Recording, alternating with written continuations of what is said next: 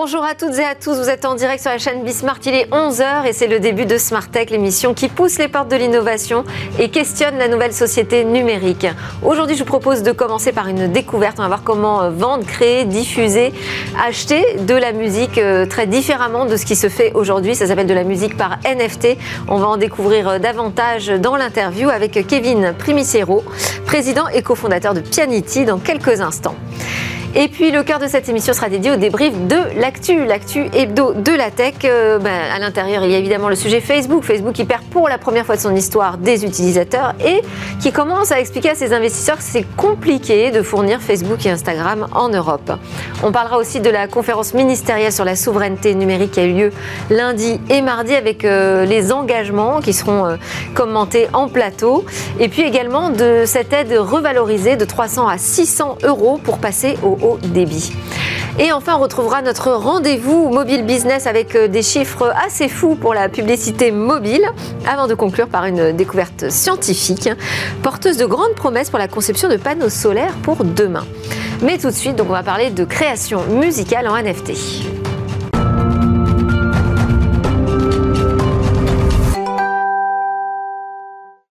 Fait d'armes de mon invité est assez inédit. Avoir réalisé plus d'un million d'euros de ventes avec 5000 NFT musicaux en une semaine. Bonjour euh, Kevin, pardon. Primiserio. Évidemment, euh, l'objet de votre présence ici, c'est d'expliquer de quoi on va parler précisément là quand on parle de NFT musicaux. Pourquoi ça mérite aussi qu'on s'y arrête? Mais justement, c'est ma première question. Qui sont ces gens qui ont acheté ces 5000 NFT musicaux euh, qui valent un million d'euros de ventes sur votre plateforme en une qui a compris finalement euh, déjà ce que vous étiez en train de faire alors nous, on a euh, plusieurs types d'utilisateurs euh, qu'on a identifiés, notamment dans, ceux qui ont dépensé au total un million d'euros pour soutenir ces artistes. on va avoir déjà dans un premier temps les fans de ces artistes en question. Euh, qui peuvent avoir euh, acheté ces NFT pour plusieurs raisons. La première, c'est certainement pour soutenir l'artiste, euh, parce que en fait, dans ces 1 million d'euros qui ont été distribués, c'est pas à des artistes extrêmement connus, c'est en général des artistes de niche, des artistes émergents. et donc, je pense que la plupart de ces personnes ont voulu soutenir ces artistes-là en leur, euh, au final, donnant de l'argent directement, ce qu'on ne peut pas faire sur les autres plateformes aujourd'hui. Et puis, ce sont quand même des pionniers, des défricheurs hein, d'une nouvelle façon de commercer, de, de, de commercer avec l'art, avec les œuvres culturelles. Ah, clairement, donc dans un deuxième type d'utilisateurs, je pense aussi qui ont acheté ces NFT, ça va être notamment des, des personnes de la communauté crypto-monnaie. Euh, donc, ils sont aussi venus pour investir, tout simplement, et se dire Ah, ben, c'est une nouvelle plateforme, elle a l'air intéressante, elle est pionnière. Euh, ben, je vais acheter des NFT euh, sur Pianity parce que je pense qu'ils vont prendre de la valeur plus tard. Donc, il y a et sont des Français Des utilisateurs français On a aujourd'hui sur Pianity entre 10 et 20% d'utilisateurs français et 80 d'utilisateurs étrangers. On a beaucoup de monde en Asie, on a du monde aux États-Unis, on a du monde en Amérique du Sud également. Donc ça bouge plutôt euh, autour de nous pour l'instant. Et là, c'est vraiment, euh, euh, je disais inédit, mais enfin, vous êtes vraiment au tout début d'une histoire autour de la musique vendue en NFT. donc vous êtes le président cofondateur de Pianity. Donc c'est une plateforme musicale hein, qui est française, dédiée aux NFT. Les artistes, les musiciens et leur communauté, vous l'avez dit, ils, ils peuvent donc créer, vendre, acheter, collectionner des morceaux en édition donc limitée. C'est la particularité du NFT. C'est ça, et c'est une vraie révolution, notamment pour l'industrie de la musique. Euh, parce que depuis des centaines d'années, voire plus, euh, quand, un, quand un peintre, par exemple, peint un tableau, le tableau est unique. Euh, la même chose pour un sculpteur, la sculpture est unique. par contre, un, musicien, jusqu'à aujourd'hui, quand il composait un morceau qu'il enregistrait sous forme de fichier MP3 ou autre, bah, ce fichier était multipliable, démultipliable à l'infini. Et en fait, c'est ce qui fait qu'il n'avait pas vraiment de valeur au final, ou moins de valeur peut-être qu'un tableau euh, de grand peintre. Euh, aujourd'hui, grâce au NFT, on peut amener cette rareté dans le monde de la musique. Est-ce que c'est adapté ce modèle justement? Parce que ce qui fait que on a lutté, réussi à endiguer quand même une grosse partie du piratage sur la musique, c'est parce que sont arrivées des offres au modèle illimité de consommation avec des forfaits qui permettent de consommer autant qu'on veut, autant de musique qu'on veut. Et là, vous nous dites, je vais transformer ce modèle et je vais en faire un objet très rare de la musique. Exactement. Bah, c'est parce que quand Spotify est arrivé. C'est pas anachronique. Si, mais c'est parce que quand Spotify est arrivé, euh, donc ils sont arrivés, les plateformes de streaming, avec une solution au piratage, qui était bon, on donne accès à tout, et en fait c'est plus pratique d'être abonné à Spotify que de devoir télécharger une par une toutes les musiques qu'on veut écouter. Donc ça a mis fin au piratage de cette manière-là, euh, mais les NFT n'existaient pas à l'époque. Euh, aujourd'hui, on a cette nouvelle technologie qui permet euh, d'empêcher la copie, de permettre, qui permet l'édition euh, du coup limitée, euh, et surtout qui permet de vraiment permettre aux artistes de se rémunérer.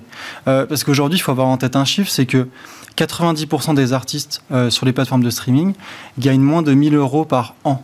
Donc c'est impossible pour eux aujourd'hui de, vivre et ils ont besoin d'aller faire des concerts ou d'avoir tout simplement un métier à côté de, leur vie d'artiste. Et donc là, ça pourrait être une activité à côté finalement des plateformes de streaming euh, classiques, une activité avec d'autres œuvres. Est-ce que ce sont des œuvres euh, inédites, exclusives, qui sont vendues sous forme de NFT Exactement. Donc nous, quand un artiste euh, sort son NFT sur Pianity, il peut aussi le sortir sur les plateformes de streaming. Les deux peuvent aller de pair. D'accord. Euh, de la même manière qu'on pourrait sortir une musique sous forme de vinyle et puis continuer à les sortir à la radio, mais aussi sur les plateformes de streaming. Donc les deux vont ensemble. À partir de là, on laisse le choix à l'artiste de décider s'il souhaite que son œuvre soit exclusive sur Pianity, s'il souhaite la sortir en premier sur Pianity et ailleurs ensuite, ou s'il souhaite la sortir en même temps ou même après chez nous avant de l'avoir sortie. Parce que pour celui qui possède ce morceau musical sous forme de NFT, donc il en a une propriété, euh, ça n'a pas beaucoup d'intérêt si finalement ce même morceau se retrouve sur les plateformes limitées. Alors, moi, je suis d'avis que si on possède un, NFT d'une œuvre et que cette œuvre qui est sur les plateformes de streaming a énormément d'écoute euh, et diffusée à la télé et diffusée à la radio, en fait, ça va faire prendre de la valeur au NFT parce qu'il n'existe qu'un seul NFT ou un nombre limité de, NFT. Donc moi, je suis partisan de dire quand j'ai si j'ai un NFT, j'aimerais bien qu'il soit diffusé partout. Euh, de la même manière que euh, la Joconde. Ça veut dire que j'ai parié sur une œuvre à, succès. Ça ne veut pas pour autant dire qu'on s'enrichit. Hein. On n'est pas propriétaire des droits d'auteur. Exactement. Euh, aujourd'hui, sur Pianity, on possède un, objet qui est dérivé de la musique. on ne possède pas les droits d'auteur qui, appartiennent toujours aux auteurs de cette musique, ni les royalties qui appartiennent toujours aux personnes qui détiennent le master. Donc c'est vraiment, euh, ça permet à l'artiste en fait euh, d'avoir accès à une nouvelle source de revenus pour lui, euh, qui rentre pas en conflit avec le reste et qui lui permet donc de, se financer. Et alors, c'est les victoires de la musique demain? J'imagine que ça ne va pas être un sujet au cœur de la soirée de la cérémonie, mais est-ce que vous avez commencé à réussir à convaincre des artistes célèbres qui seront peut-être aux victoires de la musique demain à toucher au NFT et à venir sur votre plateforme? Alors aujourd'hui, euh, donc vous avez mis le doigt dessus, c'est que euh, donc il y a des contrats qui sont assez complexes, euh, notamment en termes de droits d'auteur et avec les, avec les, maisons de disques et les labels. donc aujourd'hui, on est en discussion avec ces acteurs-là pour pouvoir sortir des gros artistes. Et donc c'est quelque chose qu'on va faire dans les prochains mois. donc avoir accès et pouvoir, en accord avec la SACEM et en accord avec les maisons de disques, sortir des, artistes qui sont aujourd'hui très connus et qui seront sûrement aux victoires de la musique demain. Peut signaler aussi, c'est que vous êtes un ancien de l'école 42. Oui.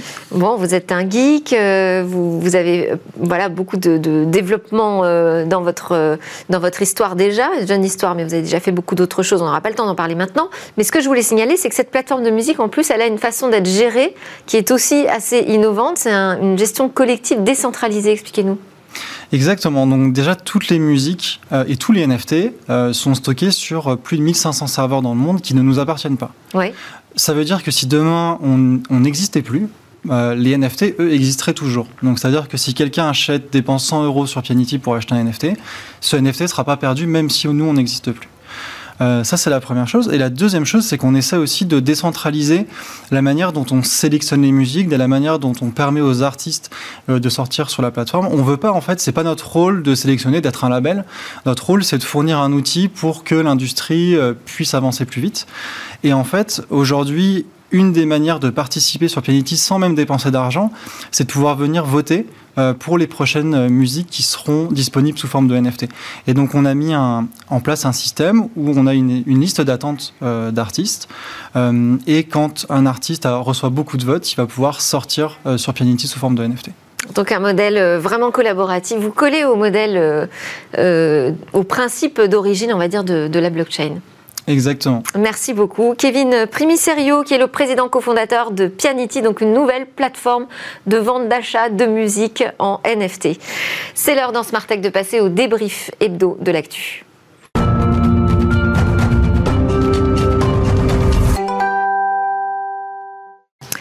Alors avec moi pour commenter l'ActuTech cette semaine, Alain Staron, le disrupteur opérationnel, président cofondateur d'Artifil, une start-up disruptive forcément, hein, dans le secteur de la maison intelligente. Et à vos côtés, Alain, Benoît Thiolin, qui est une personnalité, entrepreneur du numérique français, directeur de Sebrain France, une plateforme logicielle de digitalisation des process administratifs.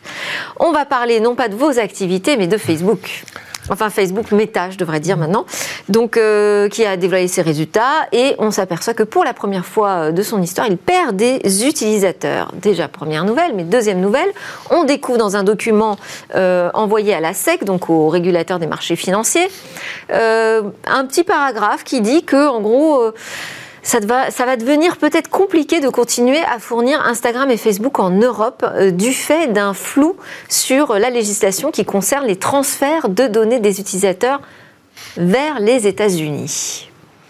Alors on a cru que d'un seul coup c'était une menace, menace de quitter le vieux continent et de nous laisser comme ça sans euh, Facebook et Instagram. Bon après tout, pourquoi pas peut-être, je ne sais pas.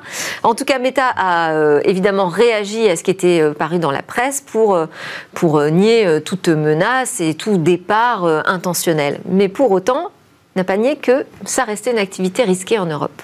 Hmm. Qui veut réagir?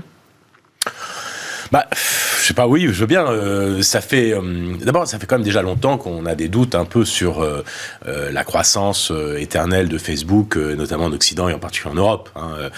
si vous regardez, il y a quand même eu des vagues. Facebook maintenant est implanté en Europe à peu près au milieu des années 2000. Hein, 2007, c'est le moment où vraiment ça commence à devenir à, débarquer un peu. Et puis ça croît dans les dans les années qui suivent. Mais si vous regardez les jeunes générations, en réalité, ils sont assez peu sur Facebook. Donc si on prend du champ et qu'on se place au niveau d'un méta dans lequel on va trouver aussi bien Facebook, bien sûr, mais surtout Instagram et WhatsApp, là, tout d'un coup, on retrouve, on va dire, une audience et une diversité d'audience euh, qui est beaucoup plus large. Mais si on regardait uniquement que Facebook, euh, nos enfants n'y sont pas et, nous-mêmes euh, y sommes un peu moins. Ça c'est aussi énormément clivé euh, socialement l'usage de Facebook. Donc les interrogations sur euh, Facebook en soi, elles sont déjà assez anciennes et par ailleurs les détournements, les implications de Facebook dans le champ politique, etc. ça fait déjà des années qu'en réalité ça crée des polémiques. Ils n'arrêtent pas de faire un peu les apprentis sorciers, ils changent les algorithmes. Rappelez-vous des, des, des, débats évidemment très très profonds qu'on a eu sur l'élection de Donald Trump, mais qu'on a eu aussi au moment des Gilets jaunes, puisqu'on sait très bien aujourd'hui que les changements des algorithmes suite justement euh, aux reproches qui avaient été faits à Facebook dans euh, l'outillage du débat public au moment de l'élection de Donald Trump, avait eu comme conséquence aussi de mettre davantage l'accent sur les groupes locaux qui n'avaient pas été sans conséquence sur l'émergence des gilets jaunes. Donc on sent qu'il y a un côté un peu apprenti sorcier qui ne rend pas service euh, à Facebook. Alors ensuite, la question euh, qui se pose sur euh, euh, vont-ils se retirer ou pas Oui, c'est une panoplie, dans la panoplie, on va dire, des armes dont ils disposent pour faire un bras de fer avec l'Union européenne. Qui est en train donc de réguler sur les plateformes numériques. Exactement. Et, donc, bah, c'est un, on va dire, c'est un dispositif pour pouvoir le, pour le faire un coup de bluff, un coup de poker, euh, mais qui est quand même très dangereux parce que euh, bah euh, il y a quand même des millions, bah il y a d'abord des, dizaines de millions d'usagers, ne serait-ce qu'en France. Il y a des centaines de milliers d'entreprises, d'associations qui en fait ont leur existence sur Internet, sur Facebook, parfois leur business model. Donc ce ne serait pas sans impact, c'est ça que vous dites, Benoît. Ça, ça peut pas se faire du jour au lendemain. Par ailleurs, ça pose aussi une question de si tout d'un coup EDF vous menacez de couper l'électricité en disant oh, finalement ce marché m'intéresse pas, vous diriez je vais peut-être changer de provider d'électricité c'est la même chose qui est posée sur Facebook. C'est une arme qui est un peu à double tranchant, dont il faut qu'ils usent avec énormément de prudence. Bah oui, parce que déjà que beaucoup de jeunes partent sur TikTok, donc. Euh, Exactement. Ouais, en fait, j'ai l'impression quand même. Le, le truc intéressant, c'est ça y est, Facebook atteint son plateau en nombre d'utilisateurs. En même temps, perte à 1 million sur 2 milliards, c'est le troisième chiffre après la virgule. Donc euh, ça dévisse autant en bourse, c'est caractéristique de, du manque de nerfs des investisseurs, mais bon, peu importe. Euh, et c'est normal qu'ils atteignent un, plateau. Hein. Euh, l'humanité est finie, le nombre de gens qui ont un téléphone est fini, le nombre de gens susceptibles d'intéresser est fini. Ce qu'il faut regarder, c'est l'ARPU, le revenu moyen par utilisateur. Et lui, il ne fait que grimper.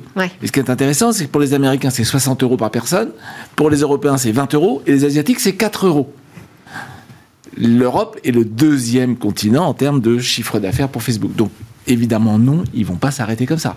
Bon. Après, évidemment, il y a du bluff. Euh, il y a évidemment des solutions. Tout de suite, hein, si on parle du, du problème d'où sont stockées les données, euh, c'est un faux problème. Mais ils font comme ça parce qu'ils craignent les problèmes suivants euh, liés au Cloud Act et au RGPD. Qui fait qu'à un moment, ils risquent de ne plus pouvoir stocker eux-mêmes les données. Alors quand même, on est, on est quand même tous d'accord que c'est vrai qu'il y a un flou euh, juridique aujourd'hui en Europe, puisqu'il n'y a plus le Privacy Shield qui, qui permettait de créer un ouais. bouclier sur les, les- les transferts de données extraterritoriales.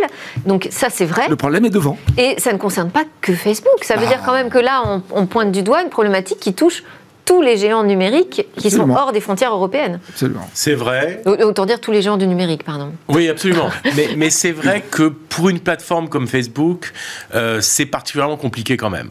Euh, pour une raison simple, c'est que c'est une plateforme de mise en relation, dans laquelle vous allez, euh, c'est une plateforme qui crée du lien social. hein. on peut, on contester ça. Enfin, ça fonctionne bien. C'est un annuaire mondial en réalité, et qui s'est développé au fond un petit peu aussi euh, en même temps que cette mondialisation heureuse sur lequel aujourd'hui on a beaucoup plus de critiques qu'auparavant. Ce qui est assez différent avec une application dans laquelle vous allez avoir en fait, euh, eh bien, l'essentiel de vos activités qui vont être localisées dans un pays. Donc, je ne dis pas que c'est toujours simple pour toutes les entreprises de tout d'un coup d'avoir des, des changements techniques qui sont extrêmement importants, qui peuvent coûter très cher et qui sont pas si simples que ça, mais qui sont solubles. Chez Facebook, c'est un peu compliqué parce que quand vous êtes en train d'échanger avec un ami américain euh, sur Facebook, vous allez sur une page d'une entreprise, euh, je sais pas moi, canadienne, euh, les données que vous allez y laisser, elles sont où? Elles sont aux États-Unis, elles sont en Europe. Ces données, elles sont européennes ou elles sont américaines? Elles sont les deux. Donc en fait, en fait, c'est pas si simple que de découper euh, les usages sur une plateforme dont l'essence même, en tout cas pour une partie de ses activités, est mondiale et en tout cas très fortement liée en, en Occident, quels que soient les pays. Donc déjà, bon, euh, si on devait le faire en Europe, ce serait pas, ce serait, ce serait euh, compliqué. Mais on, mais on voit bien qu'encore une fois, c'est différent selon les types d'applications. Donc euh, je pense que la question se pose quand même pour eux. C'est pas si simple que ça. Et ça pose peut-être une question qui est au fond, est-ce que des plateformes mondiales qui sont quand même probablement pas euh, euh, le cœur de le cœur de, de, de- de leur essence. hein. C'est-à-dire que si vous regardez un peu les échanges que vous avez sur Facebook, il est fortement possible que pour un Français, 90% de ces échanges ont plutôt lieu, euh, en tout cas avec euh, des amis entre guillemets français, Oui. et probablement sur des plateformes pour une partie qui sont européennes. Donc, mais vous voyez bien qu'encore une fois, c'est ce découpage-là qui pose problème et qui se fait en toile de fond d'une d'un débat qu'on a depuis quelques années sur ce qu'on appelle la balkanisation du web. Et- et- si on fait qu'on croit- n'a plus un web complètement global. Et si on ne croit pas euh, au fait que Facebook puisse partir comme ça du jour au lendemain avec Mm. euh, Instagram sous le bras euh, d'Europe, euh, en revanche, le fait que ce soit un vrai risque financier, la réglementation sur la donnée en Europe, ça oui. Ah, mais c'est la fin d'un cycle. Enfin, on a déjà parlé fait. plusieurs fois. hein, c'est, Mm. euh, on- euh, ces entreprises se saisissent d'un Eldorado vierge, comme dans tous les Eldorado, ils foncent, ils se développent. On finit par comprendre qu'ils font quelques entorses aux libertés individuelles. Alors, c'est- la sensibilité dépend des continents, mais en Europe, on y est très attaché. Et donc, à ce moment-là, le régulateur intervient, et c'est en ce moment que ça se passe. Et on se pose la question pour ces plateformes c'est quoi leur avenir? C'est quoi leur futur? Qu'est-ce qu'elles vont devenir dans un monde où les règles changent? Et pourquoi les règles changent? Parce- Simplement parce qu'il n'y avait pas de règles avant. Donc, à un moment, il faut bien en mettre, ne serait-ce que pour la protection des individus.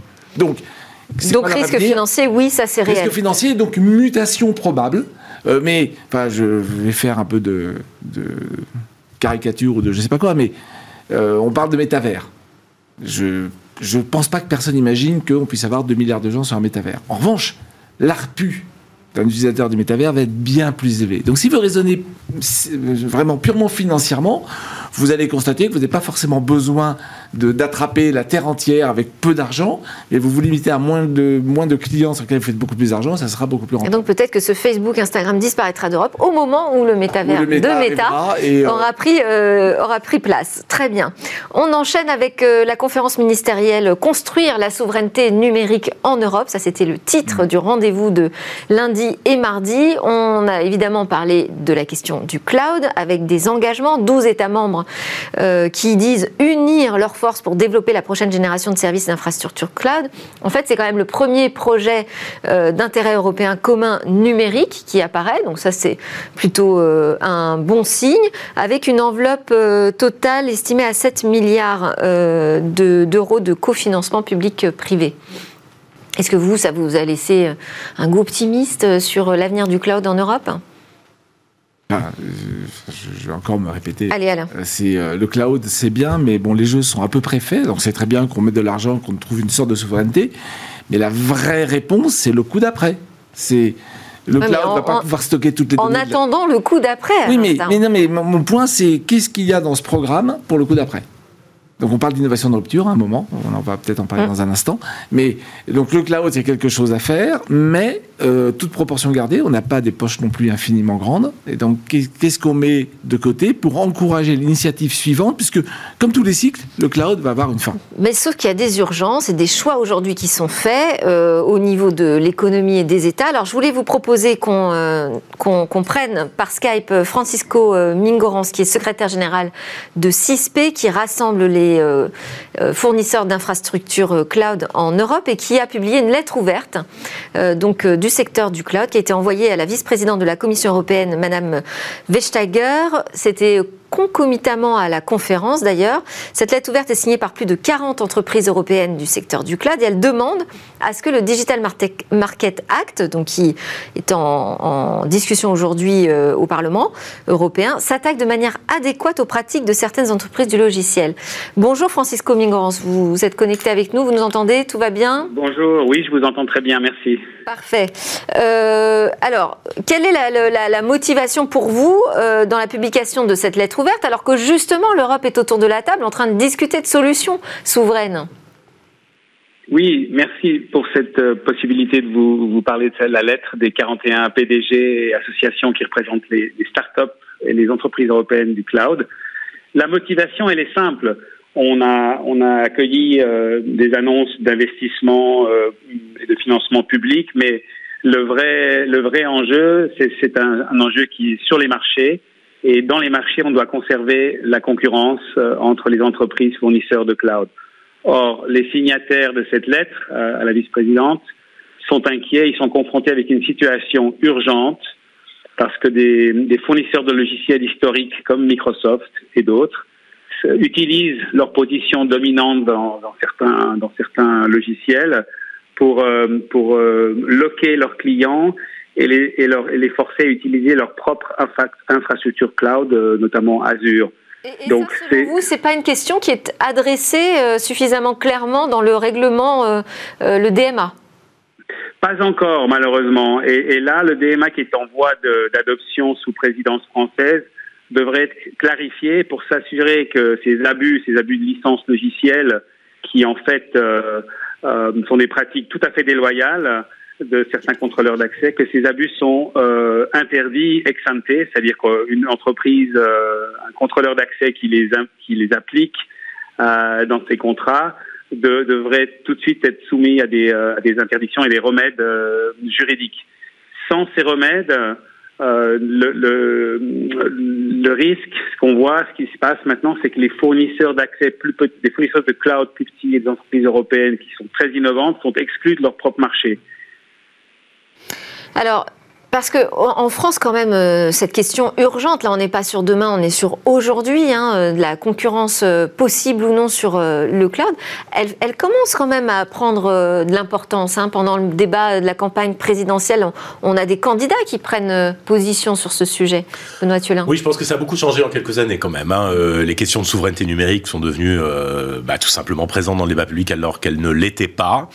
et ça, c'est quand même un point extrêmement positif. Alors c'est vrai que quelquefois, on n'a pas toujours les solutions. Sur le cloud, très honnêtement, on les a pas complètement. Euh, mais je dirais peut-être euh, moins que vous. Je suis d'accord avec le fait qu'il faut évidemment parier sur les coups d'après, c'est une évidence. Il y a pas mal de choses d'ailleurs qui sont lancées ces derniers, ces derniers temps. Et, et c'est vrai que quand on regarde quand même euh, les bilans euh, des, des, différentes commissions européennes ces 15 dernières années, quand on regarde ce que fait Thierry Breton, je reconnais, moi je suis assez admiratif euh, des chantiers qu'il ouvre et qui sont très honnêtement sans commune mesure avec ce qui avait été fait jusque-là. Donc ça, on a, on a quand même clairement à s'en réjouir. Il, il comprend ces problématiques et elles sont, elles sont prises à bras le corps. ensuite, c'est pas simple. Euh, ça veut pas dire qu'on, parce qu'on met une bonne politique publique en place qu'elle va forcément euh, euh, porter ses fruits. Ça veut dire, ça dépend aussi du privé, ça dépend de plein de choses. Mais disons, on peut, on peut vraiment s'en réjouir. Et puis, il faut voir si, ça va jusqu'au bout, parce que je voulais faire réagir, pardon Benoît, je voulais faire réagir aussi Francisco sur euh, la, politique française euh, autour euh, du cloud souverain, puisque maintenant on a un, label très fort hein, pour définir ce qu'est un, cloud de confiance en France, mais enfin c'est un modèle finalement qui permet d'intégrer les géants du numérique américains. Donc est-ce que ça vous, ça vous met mal à l'aise ou pas? Non, absolument pas. Euh, nous, le, nous, ce qui est euh, important, c'est qu'il y ait une concurrence euh, qui soit juste. Or, c'est pas le cas. Et maintenant, la, la, la fenêtre d'opportunité, elle se referme.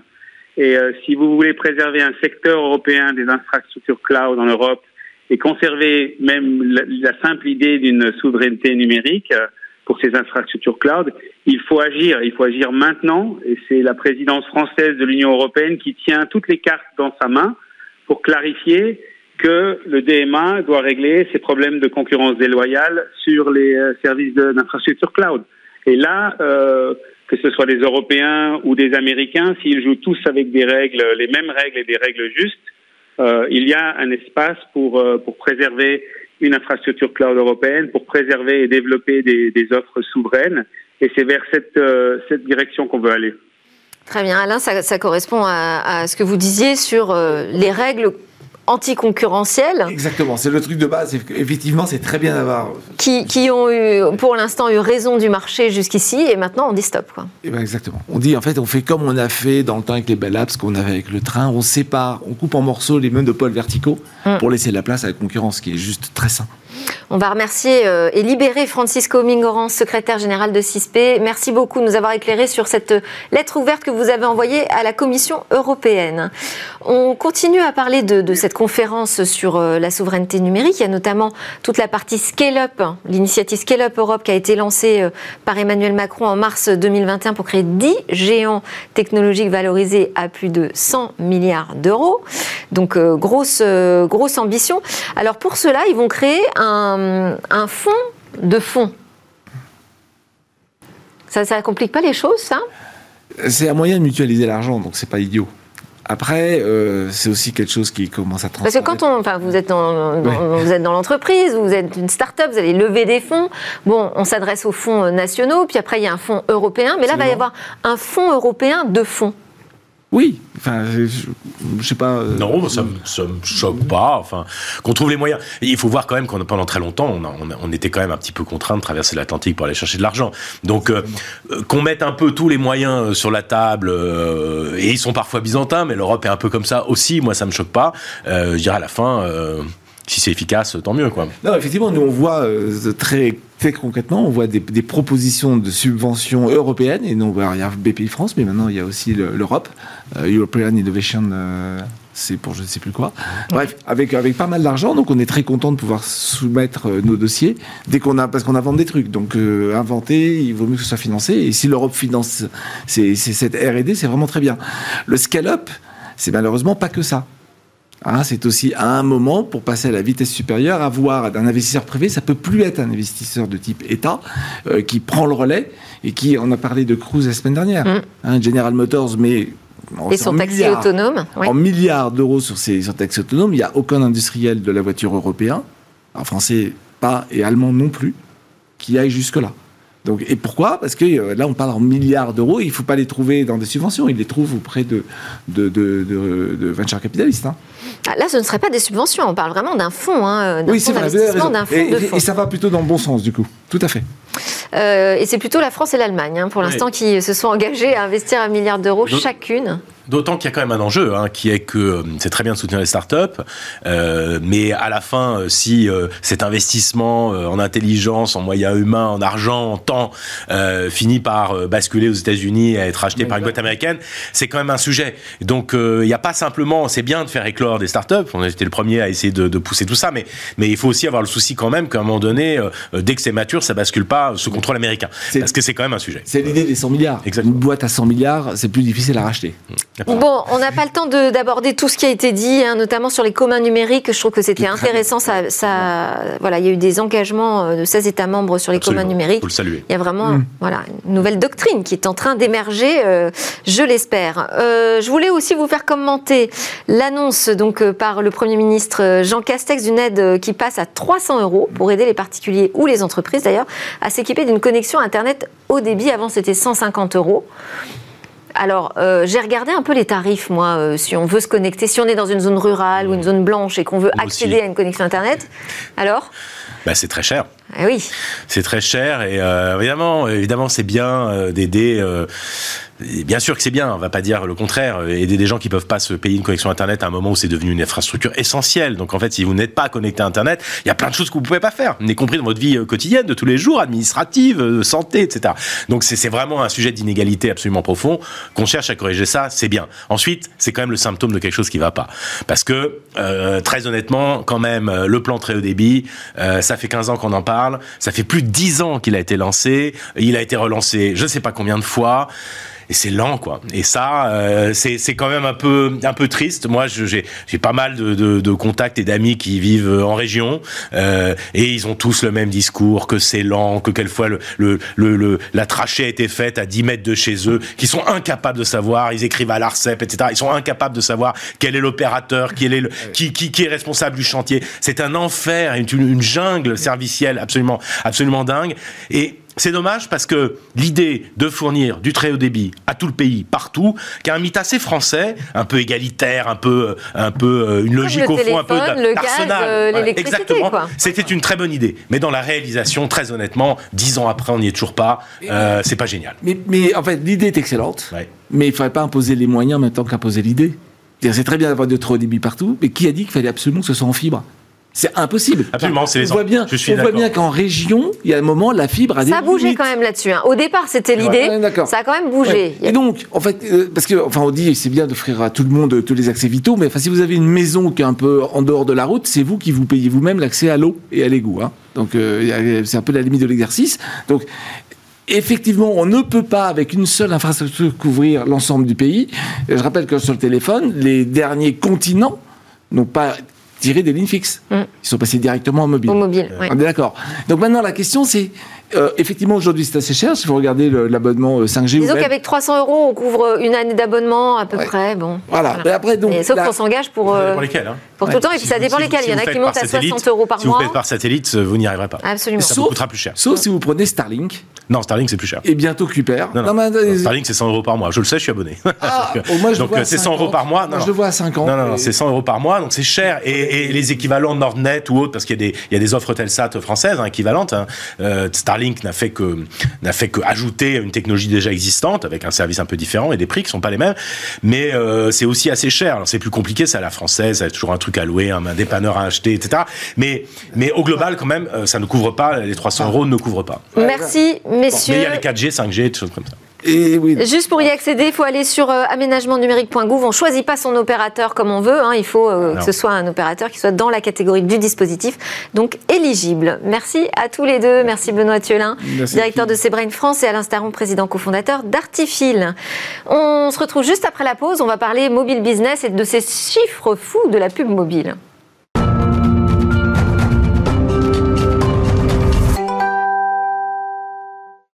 C'est euh, Smartech, le plateau euh, où on parle de l'innovation et de la société numérique et tout de suite de mobile business avec Jérôme Bouteiller, fondateur d'écran mobile. Bonjour Jérôme. Bonjour.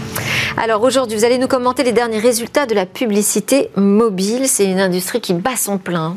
Oui, effectivement, après une année 2020 euh, difficile hein, à cause de la crise du Covid, la publicité digitale a bien rebondi en 2021 avec une croissance de l'ordre de 24% pour atteindre 7,6 milliards d'euros hein, selon les chiffres agrégés par le syndicat des régies euh, Internet et euh, le cabinet Oliver Wyman. Alors dans le détail, le search, hein, la publicité sur le moteur de recherche représente 3,2 milliards d'euros en croissance de 28%, les réseaux sociaux 2 milliards d'euros en croissance de 22%, le display 1,5 milliard d'euros en croissance de 31% et les autres leviers comme l'emailing et l'affiliation 890 euh, millions d'euros en croissance de 8%.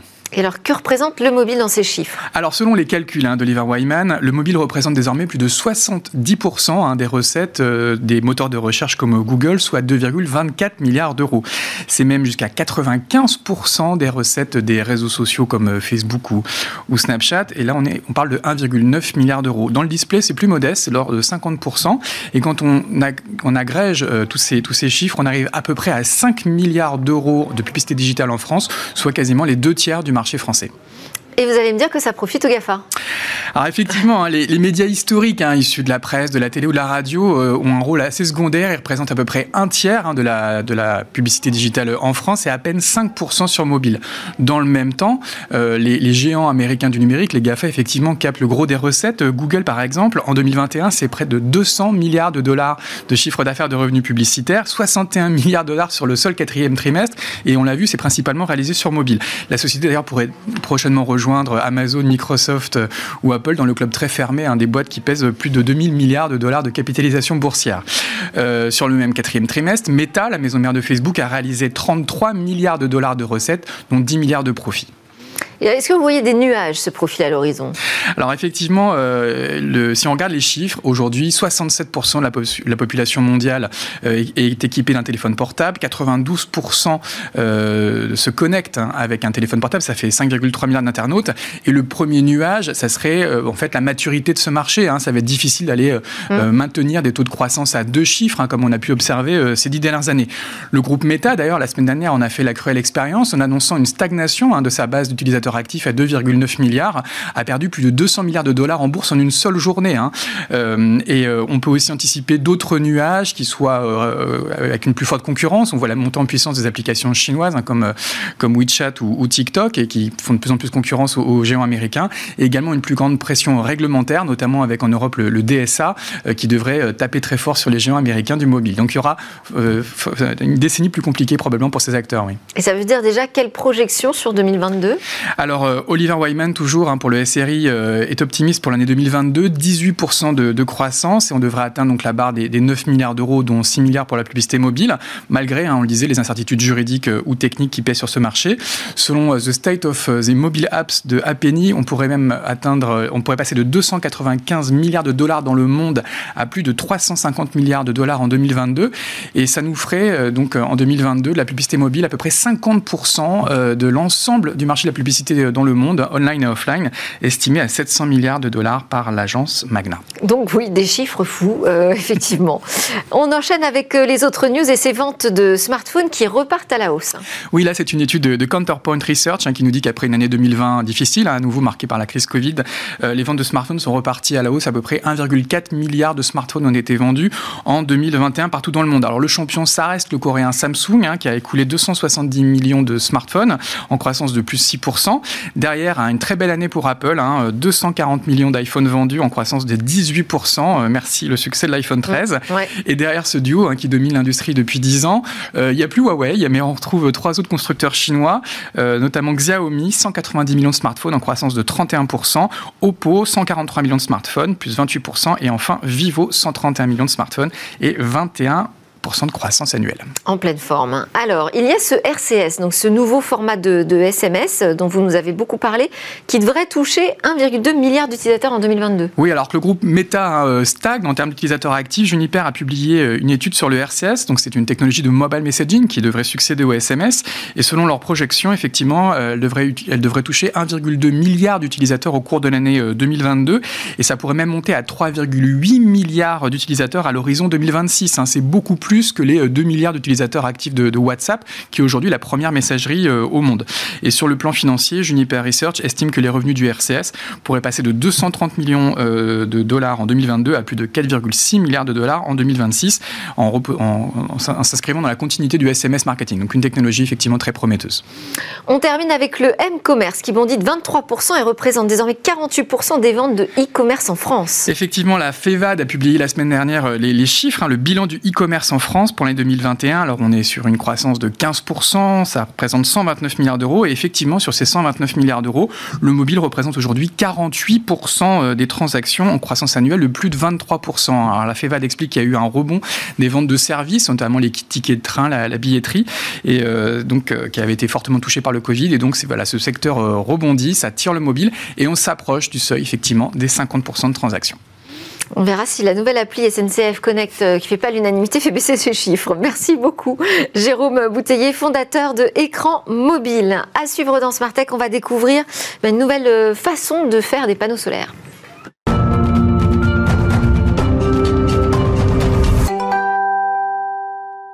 Et demain notre Zoom quotidien sur une innovation avec Cécilia. Bonjour. Bonjour Delphine. Aujourd'hui, on découvre avec vous une nouvelle propriété assez extraordinaire, mais d'un matériau déjà connu. Oui, en fait, c'est une histoire euh, euh, assez euh, folle que je vous raconte d'une découverte scientifique. Comme toujours, elles sont assez intéressantes.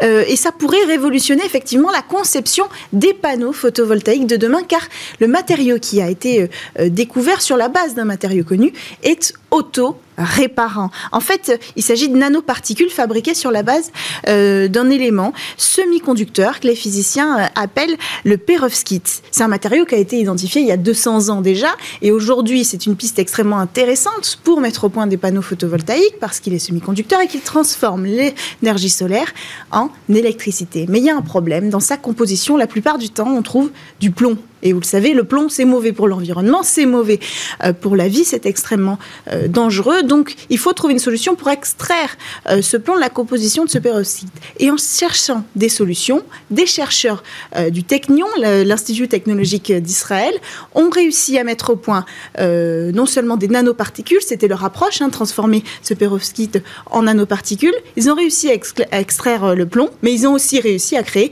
un matériau auto-réparant. Et comment Alors c'est un peu par hasard. Finalement, on, a envie de se dire, c'est comme toutes les grandes découvertes euh, euh, scientifiques. En fait, ils ont chauffé le perovskite à 100 euh, degrés pour le transformer en nanoparticules. Ça, très bien. Ils ont voulu regarder le résultat, donc ils ont utilisé un microscope électronique. Et le faisceau d'électrons envoyé a troué la structure de cristal des nanoparticules. Et ils se sont rendus compte que là, à ce moment-là, le trou bougeait pas, mais ils se sont rendus compte qu'il y avait une espèce de petite croûte autour, et c'était dû à une molécule euh, organique. Alors ils ont retiré cette molécule organique, et là, sous leurs yeux, quand ils ont refait le test, le matériau s'est auto-réparé. Le trou a quasiment été éjecté. En fait, il a disparu sous leurs yeux euh, des cristaux. Et ça, en fait, c'est dû au fait que euh, sans cette molécule organique, les ions pouvaient librement circuler. Et donc, en passant, combler le vide. De sorte que ce matériau, à chaque fois qu'il va avoir un dommage, à chaque fois qu'il va avoir un détail qui va séparer sa structure, elle va se recréer instantanément. Et donc on pourrait imaginer que des panneaux solaires endommagés s'auto-réparent. Oui, on pourrait aller même encore plus loin, mais avant d'aller plus loin, il faudra changer d'échelle. Parce que là, c'est microscopique, pardon. Donc il faudra pouvoir passer à des cristaux plus grands pour pouvoir euh, réaliser de nouveau euh, ce miracle technologique, hein, si j'ose dire, même si c'est effectivement de la science. Et alors demain, on pourra avoir des panneaux solaires qui s'auto-réparent. Imaginez la différence pour la maintenance, ne serait-ce que ça. Euh, donc financièrement, ce serait une énorme différence, vraiment. Et puis en plus de ça, on pourrait imaginer des applications sur notre vie quotidienne. Imaginez que vous allez charger votre téléphone dans la nuit et quand vous vous réveillez, il n'y a plus d'impact sur l'écran. ce serait quand même une belle différence dans notre quotidien. Ah oui, j'apprécierais.